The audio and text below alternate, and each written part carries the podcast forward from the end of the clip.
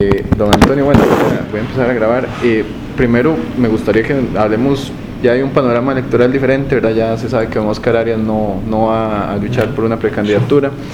Don José María Figueres, según analistas consultados, eh, no debe tener resultados muy favorables en las encuestas, puesto que lanzó una estrategia de, de, para lavar su nombre, ¿verdad? O limpiar su nombre un poco. Y ahora, ¿cómo ve usted el camino y cómo prepara, cómo se prepara para, para esa, esa postulación? Bueno, después del retiro de, don Oscar, evidentemente quedó un espacio político de, por llenar, un amplio espacio para, para en búsqueda de un, nuevo, de un nuevo líder, dado que no estaba don Oscar. Yo en ese momento manifesté que iba a considerar seriamente la posibilidad de presentar mi nombre y a partir de ahí empecé a recibir un, un, apoyo importante de diferentes sectores de Liberación Nacional. Esto obedeció a varios factores. Uno, que los grupos afines a don Oscar estaban buscando un líder diferente a los que ya estaban en la, en la arena electoral. Y desde esa perspectiva pues la, figura de Antonio Álvarez les, les, resultó atractiva y mayoritariamente lo que es eh, el arismo eh, empezó a, a respaldar mi, mi candidatura. Lo otro es que Liberación Nacional en última instancia quiere ganar las próximas elecciones. Y lo que está buscando no es un candidato sino el presidente de Costa Rica y de acuerdo con todas las mediciones, las posibilidades electorales para ganar de, los otros precandidatos eh, son prácticamente nulas. Y entonces la posibilidad de que Antonio Álvarez sea el candidato no asegura una victoria, porque hoy en día en el panorama electoral no hay nada que se pueda decir que es seguro, pero, pero es la candidatura que más opción de ganar le da a Liberación Nacional. Entonces la mezcla de no de quedarse el arismo si un candidato, de estar el liberacionismo que quiere ganar una elección y de que en las últimas semanas los liberacionistas habían venido viendo con agrado mi trabajo en la Asamblea Legislativa en aras de la capacidad de llegar a acuerdos y de buscar desentrabar el poder legislativo. Eh, ha generado una suma de, factores que me parece que nos han puesto en, una eh, corriente muy positiva y muy optimista de poder obtener el triunfo en la convención de abril. Don Antonio, eh, explícitamente el, don Oscar Arias, don Rodrigo Arias, don Rodrigo Arias lo, ha hecho más público, ha dado muy, comentarios muy favorables eh, para usted, pero don Oscar habló con usted para darle ese respaldo directamente. De... No, don Oscar no me ha dado a mí el respaldo para la campaña presidencial, he hablado con él en, un par de, de ocasiones, con don Rodrigo sí me he reunido muy, muy frecuentemente y pues él ha dado manifestaciones a diferentes medios de comunicación de que la persona que puede ganar las elecciones eh, nacionales y el mejor candidato que podría tener Liberación Nacional es Antonio Álvarez. Sin embargo, ninguno de ellos ha dado un apoyo expreso ya público a mi candidatura. Yo esperaría que ojalá podamos obtenerlo y que después podamos sumar el apoyo de otras figuras importantes en, en Liberación Nacional. Pero a la fecha no ha habido un apoyo explícito y público de parte de ellos, cosa que yo esperaría que podamos, podamos lograr que, que me apoyen antes de en, las próximas semanas. En la figura de don Roberto Thompson ha tenido un acercamiento entonces para eh, posiblemente darle un, el apoyo formal y unirse a su campaña. Sí, yo, yo he tenido ya varias conversaciones con don Roberto, tuve algunas antes de anunciar mi candidatura, este, casualmente ahora, el, el, 10, el día 10 de noviembre, que lo, que lo hice, y de, definitivamente yo me siento muy optimista estoy con la ilusión y la esperanza de que los grupos afines a don Roberto me vayan, me vayan a apoyar. La verdad es que la identidad en visión en términos de descentralización, de apoyo al comunalismo, de abrirle espacios a la gente joven, nos une, además de que don Roberto tenía un grupo de jóvenes y de buenos muchachos que, que merecen una oportunidad en una campaña electoral y, y en Liberación Nacional. Y yo creo que la verdad es que hay todo un ambiente y una corriente muy, muy positiva para que don Roberto y su equipo terminen apoyándonos a nosotros. No obstante, solo don Roberto puede anunciar esa decisión y dar ese paso, pero yo me mantengo muy optimista en que las conversaciones que hemos tenido deberían de conducir a que eso sea una respuesta muy pronto. Don Antonio, ya que, que usted, bueno, formalmente va a presentar su, su precandidatura o presentó su precandidatura, eh, tienen que enfrentarse directamente con don José María Figueres, quien parece en el papel ser el contendiente más fuerte. Hay otros candidatos, ¿verdad? Precandidatos, don Rolando González, don Sigifredo Aiza. Eh, ¿Cómo ve usted el panorama ahora? Eh, usted, bueno, yo sé que por respeto no va a reducir la, contienda directamente con don José María, pero efectivamente podría ser el candidato más difícil a vencer, ¿verdad? Claro, yo, yo creo, porque es parte de lo que las encuestas han venido indicando, al final se va a dar una polarización, me parece que entre, entre José María y mi persona, y creo que es, estas serían al final las dos opciones. Los demás compañeros son todos eh, compañeros muy, muy queridos, muy respetados, pero electoralmente me parece que, que el, el, el, nivel de polarización entre los votantes va a ser ese y que esa será al final la opción. En ese escenario me parece que el liberacionista se empieza a, a decantar por una alternativa que nos permita ganar las elecciones y la candidatura de Antonio Álvarez resulta más atractiva en términos de las elecciones del 2018 que la candidatura que la candidatura de José María. José María mm, ha estado en campaña durante los últimos tres años y no ha logrado poder tener un crecimiento importante en el respaldo que se necesita para la presidencia. Y me parece que eso ha significado precisamente que su, su respaldo se esté erosionando y sea la candidatura de mi, mía la que esté tomando más fuerza. ¿Se ha conversado con otras figuras como su compañero de bancada, Rolando González, por ejemplo, para que en lugar de ser un precandidato más, se sume a, al movimiento suyo? Es, es, increíble, pero estando los dos aquí en la Asamblea todo el tiempo hemos quedado de conversar, pero no nos hemos sentado a hablar ya en concreto y de manera puntual sobre ese tema. Pero definitivamente a mí me agradaría que Rolando también me diera el apoyo, igual que don Sigfredo, don Enrique y don, don Clinton Cruzan y que este, pudiéramos hacer un, único frente. Este, igual en el caso de don José María, si don José María no, no decidiera inscribirse, por supuesto que al final pudiéramos tener una única, una única persona como, como candidato, que sería Antonio Álvarez.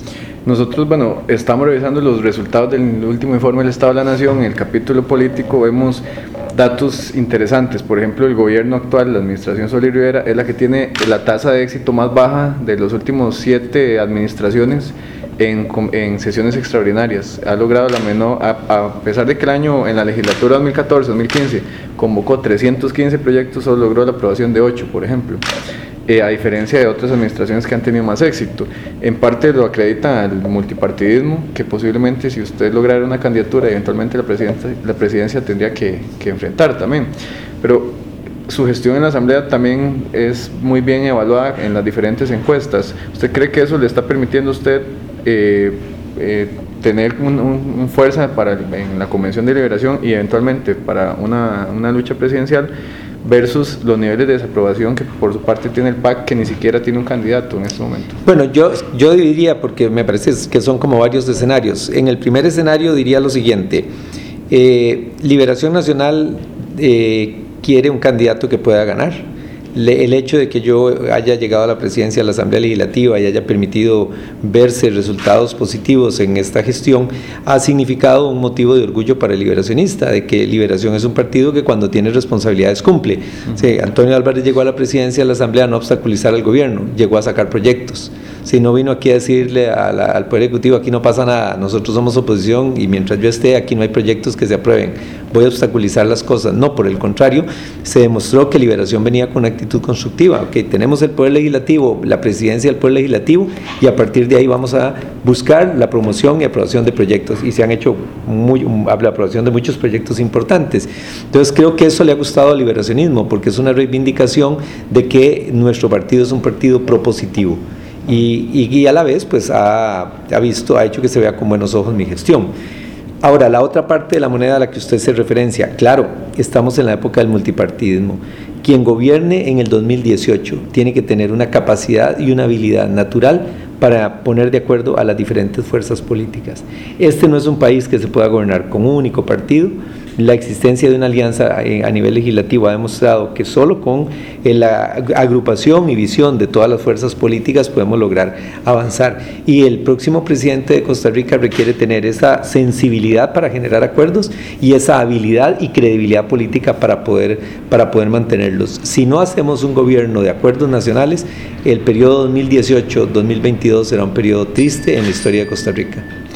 En ese camino usted podría apalancarse de figuras como Rodrigo Arias, eh, pensándolo en, como un estratega a nivel de, de, ministro de la presidencia cuando lo fue, con el diálogo político. ¿Podríamos verlo usted con figuras como Rodrigo bueno, Arias? Bueno, claro que me gustaría mucho poder tener eh, el, la participación de don Rodrigo como asesor. Sin duda, es una persona con gran experiencia, con gran conocimiento, ha manejado el, el, Ministerio de la Presidencia en, durante dos, dos administraciones y con mucho éxito.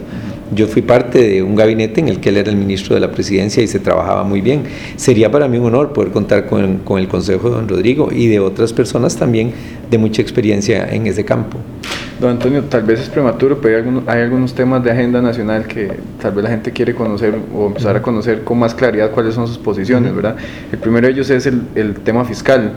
eh, bueno, a nivel de, de, por una cuestión de que así es la política de la fracción, ustedes han dicho que hasta que no se hagan todos los esfuerzos para contener el gasto, pues no van a empezar a entrar el tema de los nuevos impuestos. ¿Cuál va a ser su línea en caso de, llegar a la presidencia en el 2018? Mi, mi, línea primero como diputado es que ojalá que esos proyectos los aprobemos ya. Este, el hecho de que yo vaya a una campaña electoral no va a significar que yo no vaya a aprobar las leyes que el país requiere, así se trata de leyes fiscales. Yo nunca he negado que este país requiere una modificación en el impuesto del valor agregado, que hay que ampliarlo a los servicios, que tenemos que, que, que, revisar la tasa del impuesto. Es el que le diga a Costa Rica que puede gobernar sin un ajuste fiscal, le está mintiéndole. O sea, está simplemente o es un irresponsable que no sabe la realidad nacional o le quiere mentir a los costarricenses. Yo prefiero decir la verdad. Yo esperaría que esto se pueda eh, legislar en estos, en estos meses que faltan para terminar esta administración. Si logramos pasar empleo público, me parece que el paso siguiente sería ver esas reformas fiscales y ojalá que las podamos hacer ahora y si no, pues será tarea del gobierno que entre en el 2018. ¿Usted asumiría esa tarea entonces de por, por lo menos... En la Asamblea esos... ya lo estoy asumiendo y yo he sido insistente en que debemos de buscar un acuerdo para sacar con un proyecto 208 bis el tema de empleo público, la regla fiscal y el, el, el, tema de limitar las remuneraciones en el sector público y paralelamente a eso que debemos de, de avanzar con el impuesto de ventas para que entre en vigencia la, la vía rápida una vez que el proyecto de empleo público esté aprobado. ¿Y usted está de acuerdo con el proyecto que propuso el gobierno de impuesto al valor agregado y de renta o bueno, todos los proyectos cuando entran son objeto de cambio. Yo, por ejemplo, no estoy de acuerdo con la renta mundial. Me parece que eso es quemar energía de la tributación directa controlando inversiones de Costa Rica fuera del país y que mejor los concentramos a, buscar la riqueza que se está evadiendo en el país. Habrá tiempo más adelante cuando entren todos los controles cruzados de la OCDE en pensar en una renta mundial, pero en este momento yo me concentraría en la renta nacional.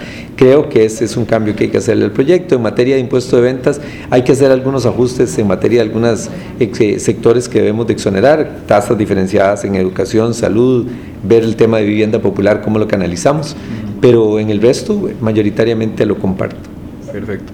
Don Antonio, y con el tema de las uniones entre personas del mismo sexo, ¿cuál es su posición? Yo he sido un defensor como, como eh, costarricense que cree en los derechos humanos, que nosotros debemos de abrir la puerta a los derechos de las parejas del mismo sexo, que defendí la fertilización in vitro también.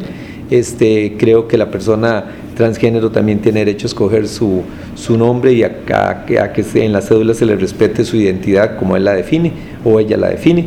Yo en, esa, en ese sentido pertenezco a una mentalidad amplia, creo que es un error pensar que estos son temas que atentan contra la, la, la, familia o la cultura costarricense, son realidades en el mundo y me parece que tenemos que ir cambiando esa visión.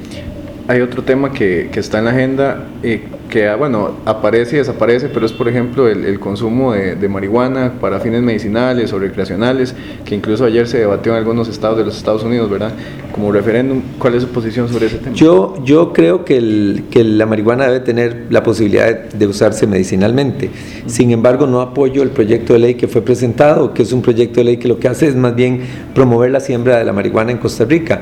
Yo creo que ese proyecto de ley debería cambiarse por un único artículo que diga, se autoriza al Ministerio de Salud para que regule la importación y ingreso al país de la marihuana que vaya a ser, o del componente que corresponde, ¿verdad? Cannabis, me parece que es el uh -huh. componente, no, no soy químico, pero no sé cuál es la palabra desde el punto de vista de, de nombre científico correcto, pero, pero me refiero al principio de que eh, se puede autorizar la importación, ingreso al país y utilización de la marihuana con fines medicinales. Me parece que con un único artículo basta. El proyecto que hay lo que pretende es promover una serie de licencias para desarrollar la siembra de, marihuana eh, del cannabis en Costa Rica y me parece que eso ya es desarrollar la industria, la industria de la marihuana en el país, que es algo muy distinto. La medicinal la comparto, la recreativa no estoy de acuerdo.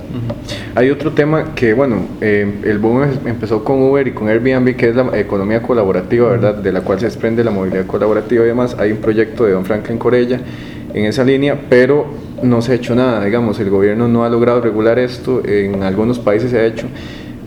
¿Cuál es su, su, idea sobre este tema? Yo, yo entiendo que la economía colaborativa va a seguir creciendo, es una realidad mundial, no es un tema de voluntad, es, es un tema de la tecnología. Sí, no hay forma de que nosotros pongamos un semáforo en Peñas Blancas y uno en el, en el Juan Santa María y otro en el Daniel Uber diciendo aquí no entra la, la tecnología este, ni, ni las empresas colaborativas. Eso va a seguir porque la tecnología sobrepasó las capacidades de organización del Estado. Entonces yo lo que creo es que debemos de promover regulaciones, pero no tengo ningún problema en que opere Uber, opere Airbnb. Creo que lo que hay que hacer es buscar la regulación. Y creo que las organizaciones, por ejemplo, de taxistas, tienen que organizarse y buscar su propio esquema de, desarrollo de, de bases y de plataformas que les permitan ser eficientes, ver por qué la gente prefiere, alguna gente prefiere Uber y poder competir con ellos, ¿verdad? Y me parece que más bien lo que hay que hacer es promover la libre competencia en aras de defender al usuario. En lo personal no tengo problema con la operación de ellos. Los taxistas dicen que ellos están sujetos a una serie de trabas que la gente de Uber, por ejemplo, no, ¿verdad? El canon al ARECEB, el ir a revisión técnica dos veces al año. Eventualmente usted valoraría quitar algunas trabas. Claro, eso hay que arreglarlo ningún no, no, tengo ningún problema en que eso lo coordinemos, lo arreglemos y lo negociemos, pero lo que no puedo aceptar es creer que porque los taxistas, un grupo de taxistas golpee a un conductor de Uber, el problema lo van a solucionar teniendo Uber fuera de Costa Rica. Yo buscaría por nivelar la cancha, efectivamente, pero con operación de Uber. ¿Cuál es su posición sobre el aborto, don Antonio? Estoy en contra. Sí, nunca he favorecido el aborto, sí me parece que no debería, no debería existir. La regulación actual que hay en la ley es suficiente, no buscaría ningún cambio y su posición con, con, respecto a las concesiones como una herramienta para... Totalmente de acuerdo, veo como exitoso el proyecto de la Ruta 27, no veo ningún inconveniente en que se haga la, la participación de las alianzas público-privadas, me parece que aquí lo importante es que los costarricenses tengamos carreteras, no quien las hace, pero que alguien las que se hagan. Y creo que el costarricense no está satisfecho estando en las presas diciendo, bueno, estoy en una presa, pero aquí solo el MOP hace calles. No, el costarricense quiere eficiencia. Veamos lo que sucede hoy en día en, banca. El Banco Nacional es el más fuerte, pero existe la banca privada. Hace veintipico de años yo fui el, uno de los propulsores de romper el monopolio de la, de las bancas, de la banca pública. Eh, la ley lleva mi firma y hoy en día usted ve al Banco Nacional como el banco más grande del país, pero usted escoge en qué bancos quiere trabajar. Hoy un día usted ve a Claro, ve a Movistar, ve, ve otros operadores y ve a Lice. Usted escoge el que usted le sea más eficiente y los costarricenses hemos ganado. Yo creo que esa debe ser, debe ser la, la regla y por eso más bien en ese, en ese sentido soy de una posición total y absolutamente abierta. Concesión, alianzas público-privadas, esquemas de participación de fondos de pensiones. Lo importante es que el costarricense tenga carreteras. Y bueno, infraestructura, no solo carreteras, puentes, pasos a nivel, túneles, etcétera. Claro, ya para ir finalizando, Antonio, este, eh, bueno, sí, el tema de las ciclovías. Eh, ya para ir finalizando, ¿cuál es el, el mensaje que usted quiere transmitir en su campaña? ¿Cuáles son los mensajes claves o los objetivos primordiales que usted quiere llevar a lo largo de su campaña? Tenemos que desentrabar a Costa Rica, tenemos que poner a Costa Rica a caminar. Hay que ir a buscar, un, hay que promover un gobierno que tenga la capacidad de generar acuerdos políticos en un país muy dividido con electoralmente para poder alcanzar acuerdos que nos permitan avanzar, como lo he podido lograr aquí en la Asamblea Legislativa. Además, un gobierno en donde defendamos la igualdad de género, la participación de la mujer, el empoderamiento femenino, para que tengamos una sociedad en donde hombres y mujeres tengamos los mismos derechos. Y ahí el rol que va a tener mi esposa Nuria en el proceso electoral y en el gobierno va a ser fundamental para que se haga sentir la presencia de un gobierno paritario eh, en todas las instancias de, de, la administración que le corresponde al presidente organizar. Perfecto, Antonio.